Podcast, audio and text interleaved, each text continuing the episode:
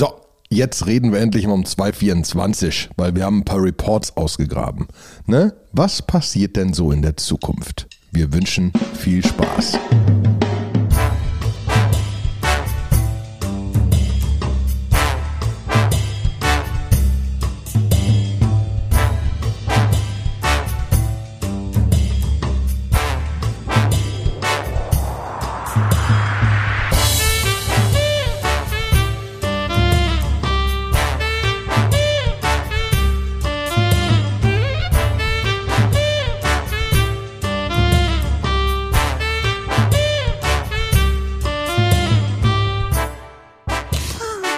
Einen wunderschönen guten Tag, liebe Krypto-Nerdshop-Freunde. Es ist wieder soweit die Folge 2.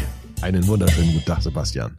Folge 2 von 2024. Also sind wir bei Folge 89. Also Ja, immer, immer, immer nicht hier in der Zeit zurückspülen. Folge 2, heute gibt's was über Uniswap zu hören. Nee, ähm,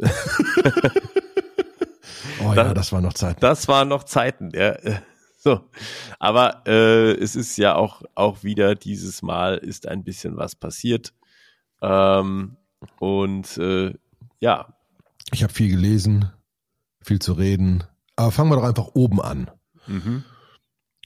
Du hast einfach mal geschrieben, Vitalik will das Gaslimit erhöhen. Ja, genau. Es gab, es gibt quasi so ein bisschen Zoff im, im Ethereum-Ecosystem. Ähm, Vitalik hat irgendwie darüber geredet, dass man irgendwie sagte, er möchte gerne das Gaslimit erhöhen, was dafür sorgen würde, dass einfach mehr Transaktionen in einen Block reinpassen. Aber äh, diverse Leute aus dem Ethereum Core Team, wie zum Beispiel äh, Peter Zilagi, hoffentlich habe ich ihn richtig ausgesprochen, äh, sagt irgendwie so, hm, ja, also äh, dann, dann steigt aber auch äh, das Risiko, dass irgendwo mal Schindluder getrieben wird oder dass es irgendwie einfach irgendwie ein Spam gibt oder irgendwie ähm, kann, es können, halt Dinge passieren, ja. Also Fraud wäre dann möglich her. Meine persönliche Meinung ist, naja, es ist ja jetzt nicht, dass er sagt, lass mal das Gaslimit verdoppeln, sondern irgendwie ja, von 30 Millionen Quai auf 40 Millionen Quai anheben. Ja, das ist, äh, es ist schon substanziell, aber es ist jetzt nicht irgendwie, Ist ja dann mehr eine Frage, ob die, ob die, ob die, ob die Validator das hinkriegen, ne? Genau, ist die Frage, die Validator kriegen das hin, also das, das geht schon alles. So, ähm, aber äh, also ich, ich kann mir jetzt, ich bin zu weit weg von einem Ethereum Core Entwickler, um das wirklich, wirklich beurteilen zu können. Ähm, Was ne? ich aber spannend finde, es ist, Vitalik ist nicht mehr der Einzige, der Ethereum nach vorne bringt, ne? Was Mhm. ich ja grundsätzlich positiv finde, ja. ne? Früher Ja. war das so, Vitalik sagt, alle machen. Mhm. Und das ist nicht mehr so ganz so der Fall. Genau. Sondern Das ist ja eigentlich positiv. Ja, genau. Es ist einfach, höhere Limits sorgen dafür, dass halt, wie gesagt, die Blöcke größer werden und die Datenlast auf der Blockchain wird größer. Der Speicherplatz ist zwar billig, so. Das ist aber für mich nur so ein vorgeschobenes Argument, weil angenommen, ich mache halt dann, also es passt halt, wenn was größer ist als 30 Millionen Quai und es passt nicht mehr in den Block rein, dann wird ja halt ein nächster Block gemacht, ja, dann ist es halt irgendwie, also ich glaube halt, wenn jemand etwas machen möchte, dann macht er es auch. so. Mhm. Ja, und dann äh, ist es halt nicht in einem Block, sondern im nächsten. Das heißt, der Speicherplatz ist eh da. Aber natürlich, die Synchronisierungszeiten werden ein bisschen, äh, werden halt an, halt einfach schwieriger und so. Ich verstehe das, warum er das machen möchte. Ne? Also so, er glaubt halt ganz stark an das ganze Layer 2, Rollup, aggregierte Transaktionen werden signiert, die Sachen werden in, auf Layer 1 runtergespült und einfach mit mehr, mit einem höheren Gaslimit kann man halt noch mehr in einen Block reinquetschen. Ne, ähm, Mhm. so, und es macht auch Sinn irgendwo. Also ich glaube halt, die Erhöhung ist schon in einem sinnvollen Level. Ich glaube halt, die 30, Pro- diese 30 Millionen Quai, die sind halt irgendwann mal gemacht worden mit der damaligen Hardware, mit dem damaligen Ja, eben. Sachen und so. Und jetzt haben wir, also welche Festplatte ist denn heutzutage nicht mehr SSD und wer hat denn kein Terabyte Speicher an seinem Server, so ungefähr, ja. Deswegen, Eben. Das ändert sich ja schon noch ein bisschen, ne? Dementsprechend bin ich auch dabei. Da muss man vielleicht nochmal zumindest drüber nachdenken, ob die Entscheidungen, die man vor x Jahren getroffen hat, noch die richtigen sind. genau. Ja? Aber gut, aber ich finde es schön, dass es Diskussionen gibt. Mhm. Ja? Die zweite spannende Nachricht Ja. ist der Circle IPO. Die haben das ja schon mal versucht und machen es jetzt wieder. Mhm. Diesmal sieht es aber passender aus, vor allen Dingen, weil die ja Geld machen durch die Nase. Und die Frage ist halt, ob sie es jetzt tun, wo sie noch so viel Geld machen, bis sich das ein bisschen ändert. Ne? Weil mhm. wie sie Geld machen, ist ja, ist ja eigentlich, ist ja eigentlich ein Witz. Ähm, also am Ende nimmst du deine US-Dollar und gibst die Circle und sie geben dir USDC. Mhm. Dann hat Circle US-Dollar. Die legen sie in Treasury. Da gab es vor gewisser Zeit quasi nix für. Jetzt gibt's da zwei, drei, vier Prozent für, was jetzt auch nicht die Welt ist. Mhm. Aber wenn du 10, 20, 30 Milliarden hast, dann ist das Geld. Mhm. Und so haben die, äh, ich glaube, erstes Halbjahr 800 Millionen Umsatz und 200 Milliarden Millionen EBIT gemacht oder so. Äh, 2023, wenn, ich, wenn, wenn mich mein, mein Gehirn nicht ganz täuscht. Ähm, und äh, also Circle macht wirklich Geld. Hm? Ein Teil von dem Geld kriegt scheinbar noch äh, äh, Coinbase ab zum Beispiel, ähm, die ja auch ein Investor in Circle sind. Ähm, zumindest für die äh, USDC, die irgendwie auf Coinbase liegen. Ähm, und früher oder später werden die abgeben müssen. Ne? Wenn die Prozente machen, werden die das weiterreichen müssen. Hm. Ähm, und dann sinkt halt der Profit und so weiter und so fort. Äh, aber ähm, dementsprechend ist so ein bisschen die Frage, ob jetzt wirklich ein guter Zeitpunkt ist und wahrscheinlich ist es das. Deswegen hm finde ich das, äh, find, bin ich gespannt. Vor allem jetzt mit dem Bitcoin-ETF, irgendwie April, Mai irgendwas, ein Ethereum-ETF, ne, mal sehen, was noch so kommt. Ähm, wir, wir sind wieder in so einem IPO-Fenster. Aktienmarkt läuft auch nicht so scheiße. Mal sehen, was noch so ein IPO macht. Was ist mit Kraken zum Beispiel? Ähm, die natürlich nichts dazu sagen, wenn sie gefragt werden. Wurden neulich wieder gefragt. Aber Kraken wird auch irgendwann früher oder später ein IPO machen müssen. Irgendwann werden sie auch ein IPO machen müssen. Hm, irgendwann werden sie das auch machen müssen. Ja. Ne? Ja, spannend, genau. Und ähm, ich glaube einfach, dass das konsolidiert nochmal einfach, das manifestiert das Ökosystem und baut es einfach tiefer in unsere krasse sonstige Finanzwelt ein. Es wird einfach genau. alles eins werden. Genau. So, was haben wir noch? X, vormals Twitter, removes NFTs from the profile pictures. Also man kann jetzt nicht mehr als bezahlt also es war vorher eh nur eine, ähm, eine Funktion für zahlende Nutzer, dass wenn man einen NFT hat, dann konnte man sich mit seinem Wallet connecten und dann wurde der NFT, konnte man sich den als, als Profile Picture aussuchen. Und das schalten sie jetzt ab. Warum ähm, auch immer. Warum auch immer. Ja, ich, ich habe da schon eine These zu. Ich glaube einfach ehrlich gesagt, äh, das macht keiner beziehungsweise alle Leute, man hat ja irgendwie in Krypto-Twitter seit Ewigkeiten gesehen, wer so einen Punk hatte, hat den einfach als, hat einen Screenshot davon gemacht und hat den als Profile-Picture hochgeladen. Das war jetzt nicht so, das ist jetzt irgendwie technisch eine schöne Spielerei gewesen, dass man quasi da sein NFT dahinter schnallen konnte, aber vielleicht sind die Leute ja auch ein bisschen sensibel und wollen gar nicht, dass ihr Twitter-Account damit associated ist mit einer Adresse, dass man weiß, dass der, dass dieser Twitter-Account jetzt diese Wallet-Adresse hat und dass da dieser NFT drin liegt. Ist ja auch alles so ein bisschen schön anonym bei Twitter und so. Ich glaube einfach, das hat halt keiner genutzt, beziehungsweise wenn die Leute ein NFT da reingemacht haben, haben sie halt einen Screenshot gemacht und ein Profile-Picture hochgeladen und fertig. So und ähm, ich habe noch eine andere These. Mhm. Wenn du einen, einen Pro-Account, Premium-Account, was immer, es gibt jetzt zwei Level, eins ohne Werbung und so weiter, ne? Ähm, mhm. äh, äh, wenn du den Basis, Basis Pro-Account hast, musst du dich ja autorisieren und so weiter und so fort und feststellen, dass du du bist und sie prüfen das etc. etc. etc. Diese Prüfung läuft auf Bild, Description und Name. Mhm. Wenn du irgendwas davon änderst, fliegt dein Haken wieder weg und du gehst wieder ins ins ins. Ins Approval, ne? Mhm. ne? Und ich würde stark behaupten, die NFT-Typen haben alle vier Wochen ihr doofes Profile-Pick geändert. Hey, mhm. ich bin jetzt ein Board Ape und jetzt bin ich, bin jetzt ein Pudgy Pinguin. Ein Pudgy Penguin, ne? Ja. Das hat sich immer wieder hin und her geändert und irgendwann hat äh, Twitter gesagt, leck mich doch einfach am Arsch. Du bist Oliver Tillmann, behalt dein fucking Bild und halt die Klappe. Mhm. Ne? So. Mhm. Dementsprechend, ich habe es auch nicht mehr gemacht, weil es einfach äh, doof ist, ne? Weil's, weil du dann wieder eine Woche lang kein Häkchen mehr hast und so weiter und das ist scheiße. Ne? Mhm. Ja, genau. Die Häkchen boosten nämlich deinen, wenn du was twitterst, boosten das nämlich krass eigentlich, äh, wie viel Audience du erreichst, ne? Ja, also zumindest tun sie das allgemein, ne? Weil mhm. Mal sehen, wie viel die das wirklich tun, keine Ahnung. Also ich ich nein, nein, sie tun das. Also irgendwann hat ja mal den Algorithmus offengelegt und es war schon echt krass, wo ich mir gedacht habe, so, also, naja, also wenn man irgendwie auf Twitter auch nur ansatzweise irgendwie sich eine ernsthafte Audience aufbaut, dann sollte man schon sich das blaue Häkchen leisten. Na, siehste, ich hab's mir geleistet. Alles richtig gemacht. Hat sich aber noch nicht großartig geändert, bin aber auch nicht so unmenschlich aktiv. Aber deswegen, äh, ja.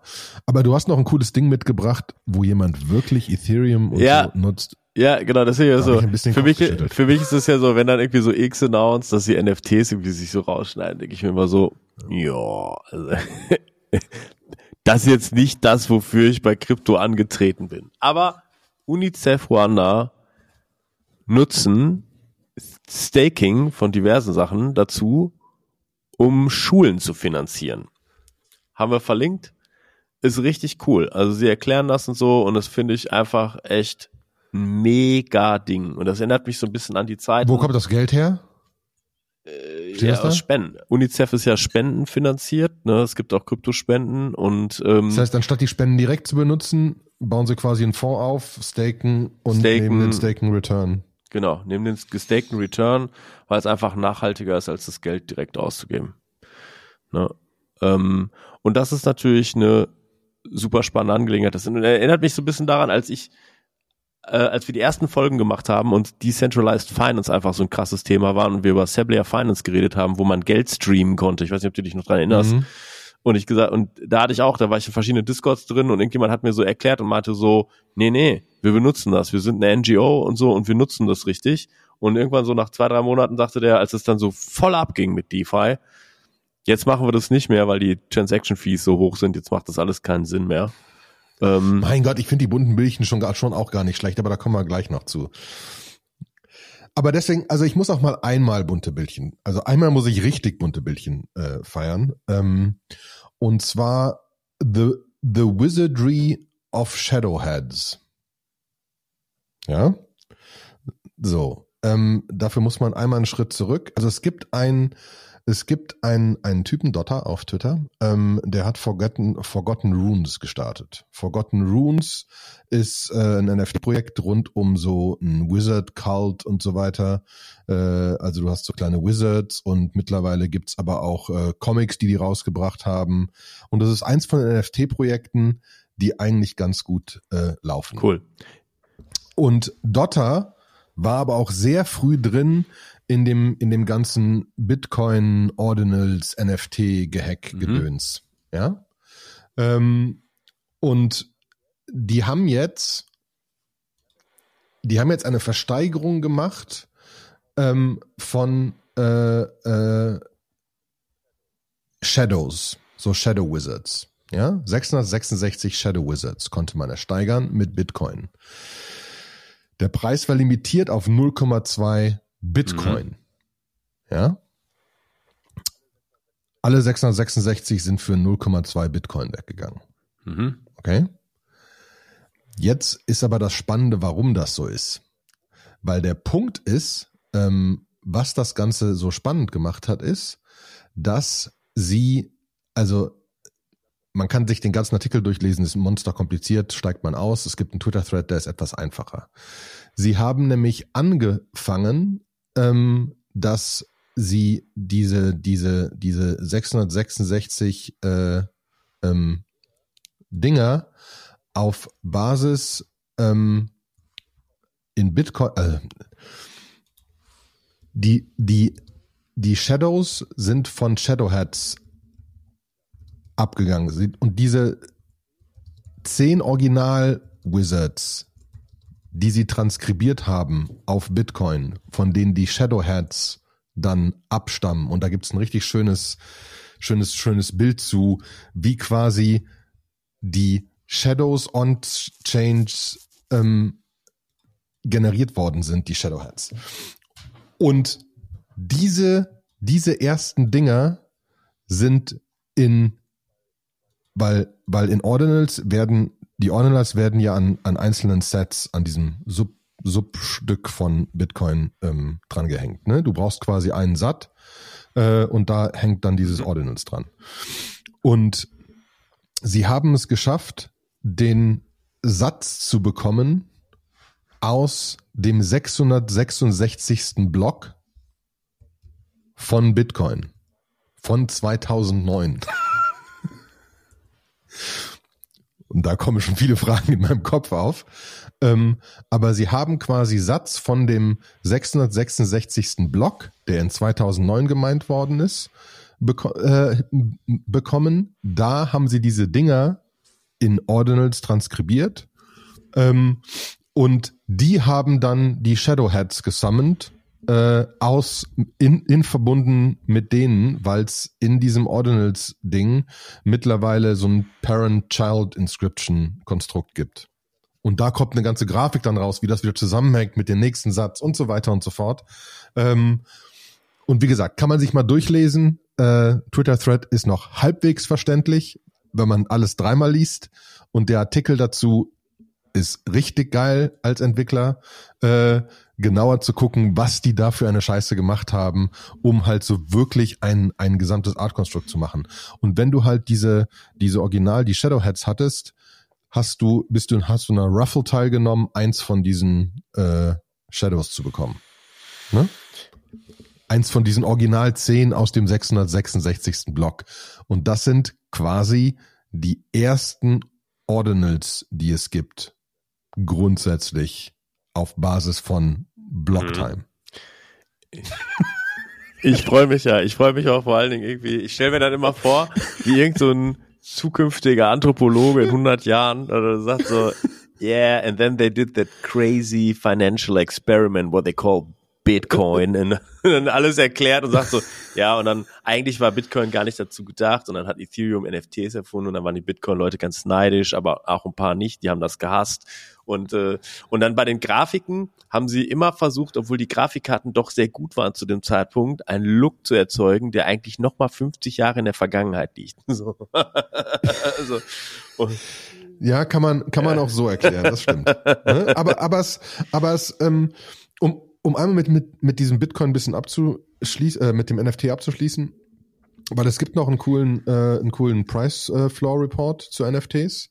Was ich spannend fand, ist jetzt äh, Average 224 ähm, ist, sind wir immer noch 30 Prozent über 221 und 25 Prozent über 223 Average. Ja, wir hatten noch zu Hochzeiten war es noch mhm. ein bisschen höher, ähm, aber wir sind jetzt gar nicht gegenüber 221 im im im gesamten Market Cap von NFTs so weit unten und das kommt teilweise, weil es immer noch ein paar gibt, die einfach wirklich funktionieren. Pudgy Penguins haben wir kurz vorhin angerissen, äh, sind mittlerweile einige dabei, dass sie ähm, dass sie dass sie Board Ape äh, übertrumpfen werden weil die ja, weil die wirklich gut, die haben echte Plüschtiere, die es in Walmart gibt und äh, Spiele dazu, die normale Leute spielen und so weiter und so fort. Also Pudgy Penguins geht äh, wirklich gut nach oben und in dem Report ist auch sehr geil drin, dass du schon ein paar Leute, so Tyler Hobbs mit Kunst und Snowfro, den Artblocks Founders und Dimitri Czerniak und Xcopy und so ein paar Leute hast, die wirklich als, als, als Kunstmenschen auf Basis von dem Value ihres, ihres, ihrer generierten Kunst mittlere zweistellige Millionenbeträge generiert haben an Wert. Also da ist schon einfach was, ne? Also du hast immer noch dieses, wo viele Leute ja sagen, okay, Art wird, Art wird auf jeden Fall bleiben, ne? Das geht auch noch weiter. Ähm, viele von den PFP-Projekten Beispiel ist äh, Moonbirds, die einfach komplett getankt sind, äh, das ganze Proof Collective, aber jetzt mit dem Talons Marketplace so eine eigene Currency gemacht haben, um Swag zu kriegen und so weiter und so fort. Ähm, äh, äh also da, da passiert noch was, aber PFP-Projekte haben es schwer. Ähm, alle sind recht gespannt, was jetzt mit Yuga Labs passiert. Äh, die nächsten Spiele kommen jetzt raus und so weiter. Im Februar wird es das nächste Other Side Meet geben ähm, äh, mit deren, deren zukünftiger Welt.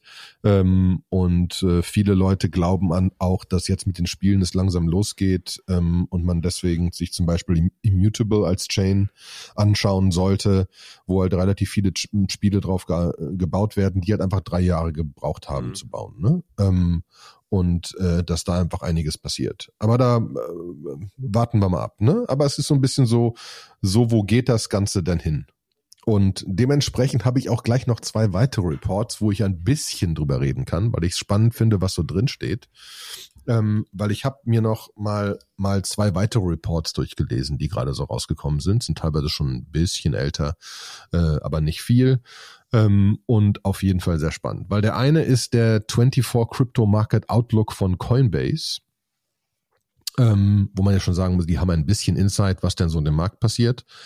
Ähm, und der, der zweite, den ich habe, ist der Messari äh, Crypto Thesis for 2024, der, der unmenschlich lang ist und äh, aber sehr geil geschrieben, kann ich auf jeden Fall nur, nur empfehlen. Und da ist, und das ist auch die allgemeine Meinung bei beiden, wir werden erstmal im ersten Halbjahr wieder ein bisschen mehr Bitcoin-Dominanz kriegen. Also einfach wegen ETFs und allgemein, weil es ein anderes, anderes Setting jetzt hat und so Gold etc. Ähm, wird Bitcoin einfach nochmal weiter hochgehen. Und da übrigens habe ich, glaube ich, letztes Mal drüber gesprochen, dass äh, ARK Invest als, als, als Base Case für Bitcoin 2030 grob 600.000 Dollar angesetzt hat. Mit, bei 600.000 Dollar wäre Bitcoin auf der Market Cap von Gold. Da kommt das her und das ist auch bei dem Messari Report irgendwie drin. Ähm, dementsprechend äh, wird sich Bitcoin nicht mehr verhundertfachen. Der, der Spaß ist vorbei. Ähm, aber sie glauben schon, schon sehr stark daran. Wo sie auch dran glauben, ist grundsätzlich ähm, Web3 Applications, also wirkliche, wirkliche Applikationen, die jetzt in den Fokus kommen, wo nicht unbedingt jetzt irgendwelche irgendwelche Coins direkt an den Applikationen dranhängen, aber die halt dazu führen, dass gewisse Chains, äh, äh, Chains einfach Sachen machen. Ne? Da hatte ich, glaube ich, sogar äh, letztes Mal schon gesagt, dass es so eine schöne, eine, so eine schöne Applikation gibt, Sling Money, läuft auf Solana, ähm, um Geld hin und her zu schicken. Ähm, Habe ich mittlerweile mit verschiedenen Leuten ausprobiert, funktioniert fantastisch. Was habt ihr euch denn da so hin und her geschickt? Fünf Cent. Ja, 10 Dollar. aber, aber auch immer nur ne? so, weil's, weil so, hey, guck mal, ja, genau. Weil's geht. Irgendwie, weil man angucken, ja, da, ja, das ist ein Punkt. Ne? Nicht, weil ihr saufen wart und halt, du hast, das, du, du hast. Nee, dann nutzt man immer noch PayPal, so leid es mir tut. Das ist gesetzt. Ähm, äh, aber, aber du hast halt eventuell einige Länder, wo das, wo das mit, mit PayPal nicht so ohne weiteres geht oder so, ne? Oder du willst mhm. es anders machen. Da, da da funktioniert das halt schon sehr, sehr, sehr, sehr gut und sehr, sehr, sehr, sehr preiswert. Ähm, und das äh, finde ich grundsätzlich auch spannend. Eine Sache, die wir uns mal angucken müssen in den folgenden Sendungen, ist DPIN, also D-E-P-I-N, DPIN, DSOC, DC. Das sind so alles Distributed Science, Distributed Social, Distributed äh, Platforms und so weiter und so fort. Ähm, das ist nicht ein Coin als solches, sondern einfach Decentralized Physical Infrastructure Networks. Ein Beispiel davon ist Helium, das im Moment auch ganz gut funktioniert, habe ich glaube ich auch sogar letztes Mal kurz drüber geredet, äh, wo du mit einem T-Mobile Contract einfach mit äh, Helium, also du, du kannst dir mittlerweile mit Helium äh, einen, einen, einen, einen 5G Hotspot kaufen äh, und dann Helium-Tokens verdienen, indem du den offen zustellst und du kannst dir jetzt einen T-Mobile-Contract in den USA kaufen und wenn Helium-Hotspot in der Nähe ist, surfst du darüber und über die DSL-Leitung von irgendwem, der da gerade in der Nähe ist. Ähm, und äh, derjenige verdient damit Helium, du musst da Helium ausgeben und so weiter. Das ist wirklich mittlerweile äh, wirkliche Usage und wirklich am wachsen. Das wäre so ein mhm. Beispiel, ne? Und da gibt's halt halt einige, die da jetzt, die da jetzt einfach so am Kommen sind. Ähm, Tokenization of Real-World Assets ist auch bei beiden wieder, wieder ein einfacher Punkt, der, der spannend ist. Da hat auch, da hat auch Coinbase äh, stark drüber geredet. Ne? Das ist auf jeden Fall, äh, das ist auf, je, auf jeden Fall ähm, ähm, krass. Was ich abgefahren finde, dass alle beide auch feststellen, dass AI zu einem großen Wachstum bei Krypto führen wird. Der das Mindfuck-Ding ist aus dem Coinbase-Ding ZKML, Zero Knowledge Machine Learning. Wie Zero Knowledge Proofs, die Fähigkeit von privatem Content zu lernen, ohne Zugriff auf den privaten Content zu haben. Bin ich raus?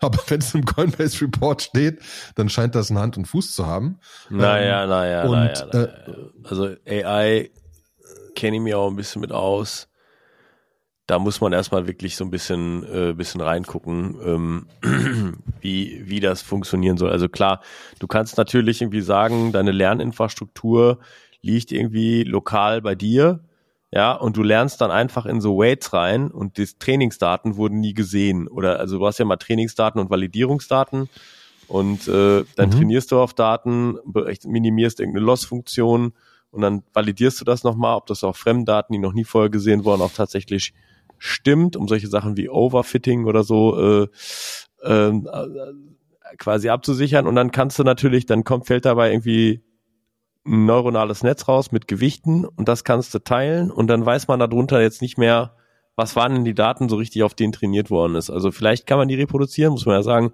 ist bei ChatGPT ja auch passiert. Die haben ja auch sehr viel über diese Instructions mhm. gelernt und ein paar Stanford-Jungs haben irgendwie ChatGPT dazu massiert, die Instructions alle zu verraten. Und deswegen sind viele Open Source LLMs überhaupt nur da, wo sie sind, mit Alpaca und Vicuna und so.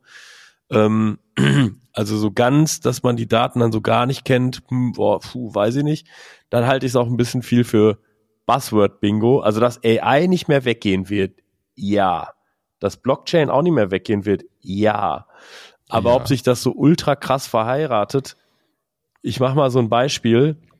Momentan ist der AI-Hype auf so einem Level, dass du, wenn du mal so eine A100 Grafikkarte, so eine Nvidia Grafikkarte auf irgendeinem Cloud Provider haben willst, dann kriegst du die gerade nicht. Also zumindest nicht mit einem entsprechend großen RAM. Kleine Grafikkarten kriegt man noch, aber Grafikkarten, mit denen man auch wirklich mal so ein LLM feintunen kann oder so, Kriegst du nicht. Kriegst du nicht. Außer du hast einen, Spe einen Special Außer du hast einen Special Contract. Genau, klar. Du kannst sie natürlich irgendwie so reservieren für ein Jahr oder so und dann, wenn dann das nächste Mal eine frei wird. Aber wir haben für unsere Projekte hier bei Non Elements, wir machen relativ viele AI-Sachen gerade, weil es einfach ein spannendes Thema ist. Ähm, äh, haben wir jetzt irgendwie im Dezember ging das noch ganz gut. Und jetzt im Januar ist wirklich so, äh, du sitzt dann, so, so, so sagt dir einer so, nee, kriegt man jetzt gerade nicht. Und dann sage ich so, ah, kann nicht sein, hier, geh doch mal, geh doch mal dann zu Google Cloud Engine. Ja, auch alle weg. Geh doch mal irgendwie zu Microsoft Azure, auch alle weg. Guckst dann irgendwie bei Vulture. ja, äh, kannst du dir hier anklicken und dann kriegst du Notification, wenn mal wieder eine frei wird. Und dann dauert das drei Tage, bis eine frei wird, dann klickst du auf den Link, dann steht da so, die ist jetzt weg. So, ne, so, ne, also, das heißt irgendwie, allein die Infrastruktur zu bekommen, ist gerade Bottleneck. Und dann noch zu sagen, und jetzt verheiraten wir das mit irgendeinem Protokoll und schicken da noch irgendwas dazwischen und machen das dezentral und so weiter und so fort. Und dann dieses ganze, das Mergen von neuronalen Netzen, das bedeutet auch, dass die, dass die Netze, also wenn du jetzt so sagst, wir machen das, dann müssen die auch alle die gleiche Struktur haben so schnell, wie sich das Thema gerade bewegt, hat da gar nichts die gleiche Struktur. Ja, also Ja, okay, ein bisschen Realität, aber wir müssen ja mal, wir reden ja von 2024. Wir haben ja noch zwölf Monate, Monate ne? Zeit, genau.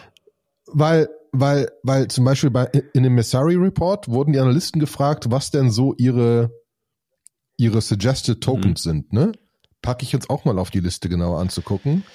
Ähm, weil da ist äh, BitTensor mhm. drauf, World's First Neural Internet, Polychain Capital Digital Currency Group, also ist zumindest Investment dahinter, Decentralized Machine Learning, ähm, der, das Akash Network, äh, äh, das hat da jetzt erstmal nichts mit zu tun. Äh, du hast doch ein Thought Chain wieder, das haben wir ganz, ganz früh mal besprochen. Das ist hier äh, Cross-Chain, Cross-Chain Swaps und so weiter, Lending etc. von Bitcoin zu Ethereum zu Solana und so weiter und so fort hin und her das ganz passend äh, powernd, äh, spannend ist. Nosana powering the AI revolution, most cost-effective GPU grid with zero mhm. login. Du sagst einfach, die haben wahrscheinlich gar keine GPUs. Naja, also ähm, die werden schon welche äh, haben, aber äh, also wenn du zen genau, wenn du zentral schon das Problem hast, dass du die Sachen nicht kriegst, wie willst du das dann dezentral machen? Vor allem, wenn dann irgendwie plötzlich das Netzwerk noch ja, congested stimmt. ist und alles mögliche. Natürlich wird sich das rauswachsen. Ne? Mir ist auch klar, dass Nvidia jetzt noch weiter einfach ein Jahr lang äh, hohen Flüge haben wird, weil die Karten sind ja auch nicht billig. Ne? Ähm, mhm. Und und aber ja, aber da kommen ja auch neue, da kommen ja auch neue Firmen, die äh, die die neue Grafikkarten bauen und so weiter. Ne? Also da ist wirklich gerade ich habe den Namen wieder vergessen, aber ist ein Ding sehr geil. Du hast ja so das wird ja immer so auf so Wafers gedruckt, ne? Du hast so ein Wafer und dann werden da 100, 100 Chips Mhm. rausgebastelt. Und die haben gesagt, das machen wir nicht. Wir machen einfach einen Wafer. Und das ist ein Rechner. Fertig. Ist simpler, ist viel schneller und so weiter und so fort und musst nicht dann irgendwas dazwischen bauen. Die reden einfach direkt darüber. Und bauen halt so ein, so ein, so ein, so ein, so ein Computercluster auf einem Wafer.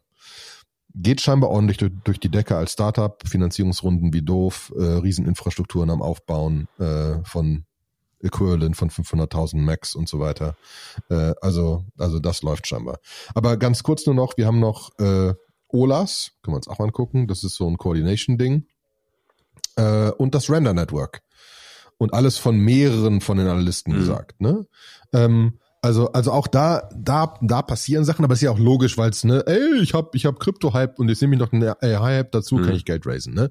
Bin ich ja grundsätzlich dabei, da ist, da ist, da ist viel, viel nicht so, nicht, nicht so toll. Aber es ist, aber es ist interessant zu sehen, ähm, dass das, dass, dass auch da einiges Mhm. passiert gerade. Ne?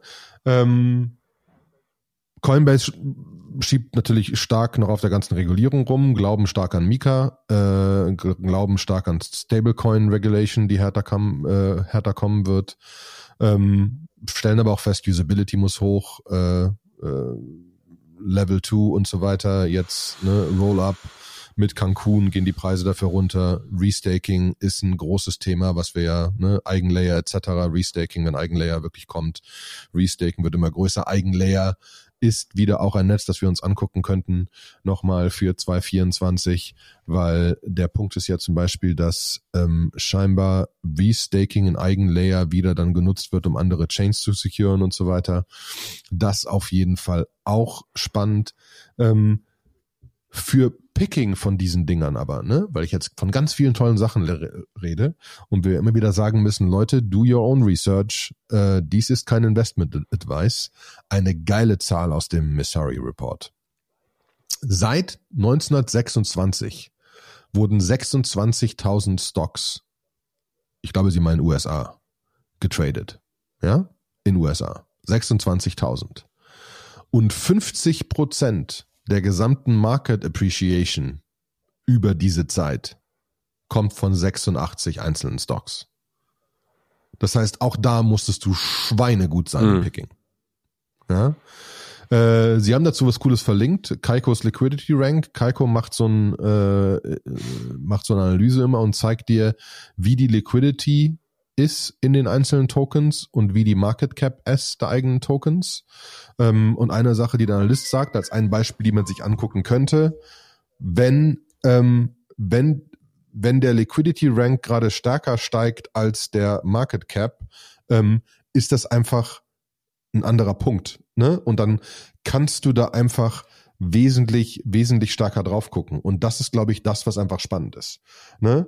Also, wenn man sich das nämlich jetzt einfach mal anguckt, ne, ähm, ich mache das ganze schöne Ding einfach mal gerade auf, ne, ähm, dann, dann hast du einfach, äh, dann hast du einfach ein Uniswap hat einfach viel mehr Liquidity als irgendwie, äh, äh, äh, nee, andersrum, weniger Liquidity als Market Cap und so, ne? Ähm, und du hast halt andere, äh, wie ein Arbitrum, die wesentlich mehr Liquidity haben. Die sind 10 im Rank für Liquidity, aber irgendwie äh, wesentlich, wesentlich weiter unten im Market Cap Ranking. Ne? Äh, Optimism, das sind halt die großen Chains im Moment, ne, die einfach da sind. Hm? Und das ist auf jeden Fall äh, spannend, sich anzugucken. Und da kann man einfach mal ein bisschen analysieren für sich selbst rausfinden, was denn dabei so spannend ist. Ne? Ähm, und was sie glauben, was die Gewinner von Applikationen sein werden, Gott, wir haben viel Zeugs uns anzugucken in 2024. Ähm, äh, Base, Coinbase, ne? Also das sagt Messari, das sagt nicht Coinbase. Coinbase könnte das ja einfach sagen. Ne? Aber Messari sagt äh, einfach, einfach Base wird ein großes Ding in 2024. Da müssen wir mal sehen, was die nächsten Schritte sind, die da einfach ein, ein, ein Coinbase macht. Dann äh, Celestia, TIA, der TIA-Token, äh, der ja unglaublich abgegangen ist die letzten irgendwie 60 Tage oder so, seitdem es, seitdem es losgegangen sind, ähm, äh, ist auf jeden Fall ein, ein, ein spannendes Ding. Ähm, der nächste wäre Fire Dancer, ein Solana Validator, äh, äh, Valid, ein Solana Validator Client, ähm, der einfach wesentlich mehr powerful ist. Und Solana ist ja auch eine von den Gewinner-Chains im Moment. Also wer immer vor irgendwie drei, vier, fünf Monaten mal von ein bisschen von Ether auf Solana geswitcht hat, herzlichen Glückwunsch. Ähm, nachdem das alles so runtergegangen war, war das eigentlich wie immer eine große Buying Opportunity. Man hätte sich einfach nur angucken können, wie viel Entwickler einfach auf Solana sitzen. Und das ist einfach äh, äh, immer direkt in der Nähe von Ethereum gewesen. Ähm, Farcaster ähm, ist das andere äh, Ding, was sie, was sie listen. Farcaster Protocol for Building Decentralized Social Apps. Ähm, das ist ja immer noch so ein bisschen der, der Wet Dream von allen, dass wir ein Decentralized Social Network haben. Es gibt da mittlerweile über 20 Applikationen, über 15.000 User ist noch nicht viel, über eine Million äh, Nachrichten und so weiter. Und das Ding ist auf jeden Fall am wachsen und ist eine von diesen Applikationen, die kommen könnte. Und dann listen sie Project Guardian bei JP Morgan. Äh, Revolutionizing Asset and Wealth Management, da geht's genau um dieses Tokenization von Real-World Assets und Profi Portfolios und so weiter und so fort, um es anders nachverfolgbar und tradable zu haben. Ähm, und auch das ist einfach was, was man sich einfach mal wirklich genauer angucken kann. Ne? Und das ist, das bringt uns immer wieder zurück. Du brauchst scalable Apps, äh, Sling Money etc. Du brauchst äh, äh, äh, diese Projekte rund um Real-World Assets. Du brauchst irgendwie Scalability, du brauchst Usability etc. Und das ist alles so am Kommen. Und was man sich dann noch angucken kann, äh, es gibt von Andreessen Horowitz äh, gibt's den State of Crypto Index. Äh, das haben wir, glaube ich, auch schon öfters mal besprochen. Das ist ein Ding, das die immer up to date halten. Und da kannst du halt auch ein bisschen genauer rausgucken, ähm, wo sind die inter interessanten Entwickler, wo sind die Contract Developers, wie viel Verified Smart Contracts gibt es, was sind die Library Downloads von Web3 und so weiter und so fort, äh, was sind Academic Publications und so weiter, wie geht das alles hoch. Ähm, und das ist auch eine gute Datenbasis, um ein bisschen abzuschätzen, wie, wie dieser dieser Krypto-Hype äh, gerade so weitergeht und was da so als nächstes kommt. Ähm, und was ich auch spannend finde, ist bei Bitcoin natürlich, ist, was passiert da? Und das sagt auch ein Coinbase. Was passiert jetzt mit dem Lightning Network als nächster Schritt? Passiert da irgendwas oder passiert das nichts? Es ist, ist immer noch am Wachsen, auch wenn es keiner irgendwie registriert. Es gibt Stacks als Plattform, die quasi äh, Application Development auf Bitcoin erlauben. Was passiert damit? Ähm, ist auch gut abgegangen in letzter Zeit. Ähm, also auch da passieren noch einige Sachen. Ne? Und dementsprechend glaube ich, diese ganzen DE, PIN, SEC, SOC, SOC und so weiter Dinger müssten wir uns angucken. Wir können uns ein paar von den Projekten angucken. Wir könnten wirklich mal dank, dank deiner Fähigkeit und äh, Capability rund um AI mal wirklich uns ein bisschen diese AI und Machine Learning Dinger angucken. Ähm, weil ich glaube, du kannst die ja, reißen. genau, ich habe mir, ich hab mir davon schon in der Vergangenheit ein paar angeguckt und äh, muss sagen, irgendwie so, pff, die, also das, was ich da gelesen habe, war so, das war so, ja, ja, okay. Ja, die versuchen dann halt jetzt irgendwie halt, äh, ich meine, wir hatten ja schon ein paar Projekte in Krypto, wo die Leute es mit Cloud versucht haben. Ja, so hier irgendwie. Ja, ja. Das ist eine De die, die Internet Genau, die, eine dezentrale Cloud, das hat schon nicht funktioniert und jetzt versuchen sie das mit dezentralen AI-Hosting. Aber wer auch immer schon mal mit AI ein bisschen was gemacht hat, der weiß einfach so, so easy ist das nicht. ja, genau.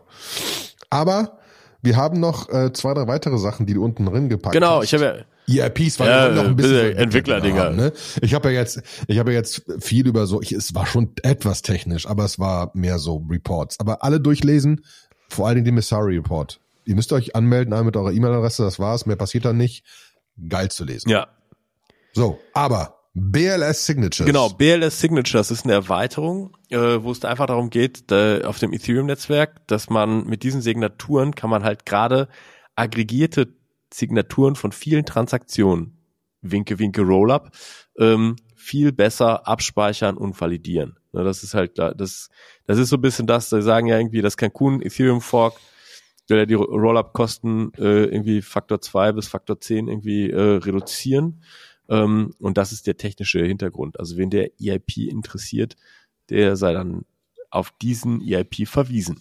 Dann gibt's äh, die sogenannten Falcon Signatures und da ist so ein bisschen die, die, also Ethereums äh, Hauptinfrastruktur ist eigentlich so ein bisschen äh, Public und Private Keys, die halt auf Elliptic Curves, ähm, also ECDSA, ähm, basieren. Und man, man hat so ein bisschen die, die Vermutung, dass in irgendeiner Zukunft vielleicht diese Sachen alle knackbar sind und dann will man vielleicht auf auf andere äh, auf andere Signaturformate oder auf andere kryptografische Infrastruktur verweisen können. Und dafür haben sie jetzt die Grundlage geschaffen mit diesem Falcon-Ding, dass sie da beliebige Sachen reintun können, die quasi so ein bisschen von dem unterliegenden Teil abstrahiert sind. Das heißt, jetzt wäre es irgendwie möglich, auch irgendwie so halt irgendwo sich eine Infrastruktur hinzulegen, die dir Quantum-Signaturen macht, die dann halt irgendwie mit Quantencomputern nicht geknackt werden können. Und die können dann aber trotzdem in der Ethereum-Blockchain abgelegt werden. Ähm, ist für mich gefühlt alles noch weit weg, aber ist vielleicht auch so ähnlich wie ein bisschen wie mit ChatGPT. AI war auch irgendwie ganz lange weit weg und dann ist genau Bis und dann war es da und dann war es so, uh, oh, jetzt müssen wir schnell was machen.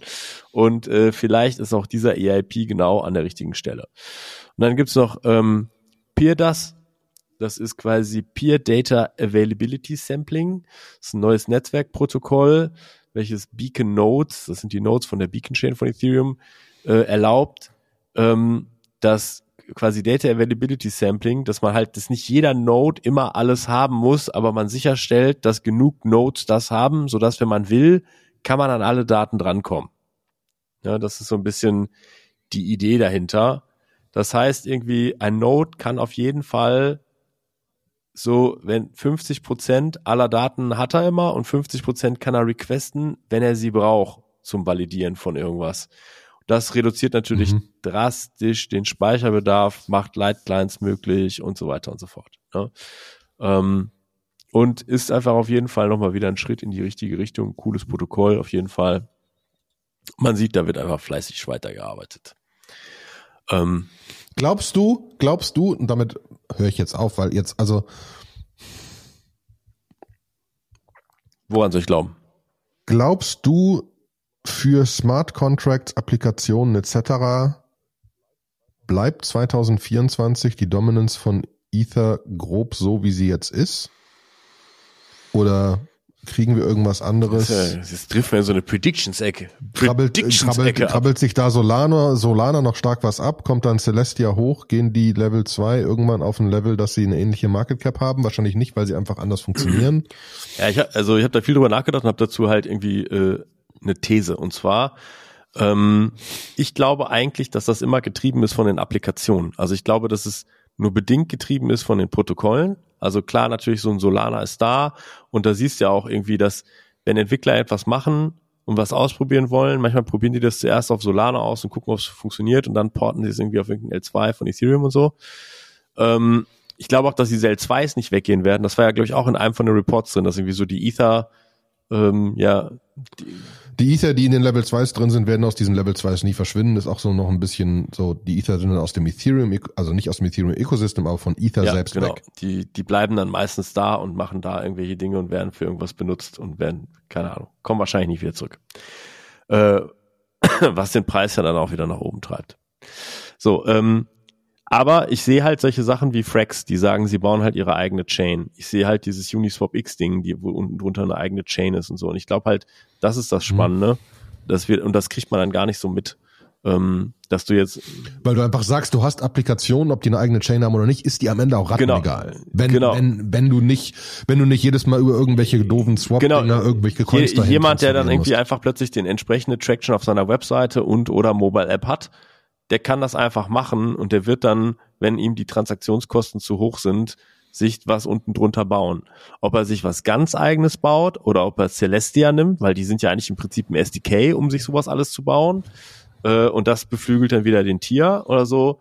Ähm, ja, kann ich mir gut vorstellen. Ähm, äh, so, wobei mhm. halt die meisten jetzt aber dann doch wieder was eigenes gemacht haben. Ne? Also Frax hat was eigenes gemacht, Uniswap hat was eigenes gemacht, die haben halt nicht Celestia genommen. Ja, wahrscheinlich ab irgendeiner Größe, so wie ein, ein Twitter hat, X hat ihre eigene Serverinfrastruktur. Ein, wie war das gerade, Atlassian, Atlassian ist ja, was ist Atlassian? Ja. Nee, GitHub, Git. Irgendwer wurde ja von Microsoft gekauft äh, und die sollten ihr ganzes LinkedIn.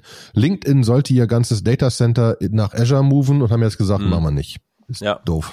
Ja, das ist auch genau der Punkt. Ne? Das ist irgendwie, ich glaube, sie machen das deswegen, weil sie das halt ownen müssen. Ich glaube, sie wissen dann noch nicht teilweise, wo die Reise hingeht und sie wollen das aber voll unter Kontrolle haben. Und wenn sie es nicht unter Kontrolle haben, wenn du jetzt sagst, also erstmal irgendwie Uniswap ist ja riesig, die machen wahnsinnige, die drehen wahnsinniges Volumen und mit den Gebühren machen sie auch einfach jetzt schon Umsätze äh, und die können sie auf ihr Development-Team dann auch irgendwie ausgeben. Und ähm, natürlich könnten sie jetzt irgendwie sagen, wir machen das mit Celestia, aber wenn Celestia dann eine Sache irgendwie nicht kann, die sie ganz dringend brauchen oder irgendwas funktioniert nicht so, wie es soll, dann müssen sie, können sie mit dem Celestia-Team reden und sagen, hey, bauen wir das mal ein. Und wenn die sagen, ja, das ist aber gerade nicht auf unserer Roadmap, dann dauert das alles ganz lange. Und ich glaube, dann haben sie es lieber unter ihre eigenen, unter ihren eigenen mhm. Fittichen Coinbase mit Base, Uniswap mit ihrem eigenen, Frax mit ihrem eigenen, die Großen werden die Großen das tun. werden das einfach tun, ne? Heißt, wir haben mehr ja. Chains. Hm. Das wird spannend. Okay, wir haben viel zu reden. Wir sind aber schon wieder an unserer Schallmauer von 45 Minuten angekommen. Ich habe eine lange Liste von Dingen, die ich direkt in die nächsten Shownotes passen, packen werde, wo, wo wir uns schrittweise dieses Jahr dran abarbeiten. Äh, und dementsprechend würde ich jetzt sagen, schaut euch die Shownotes an, kommt in unseren Telegram-Channel, stellt Fragen, diskutiert, schreibt, was ihr noch Cooles in den Reports gefunden habt, sagt, worüber wir noch reden wollen sollen. Wir freuen uns auf 224 mit euch und ich gerade mit dir, Sebastian. Dementsprechend würde ich jetzt sagen, das war's. Supi. Dankeschön. Bis dann. Ciao. Tschüss.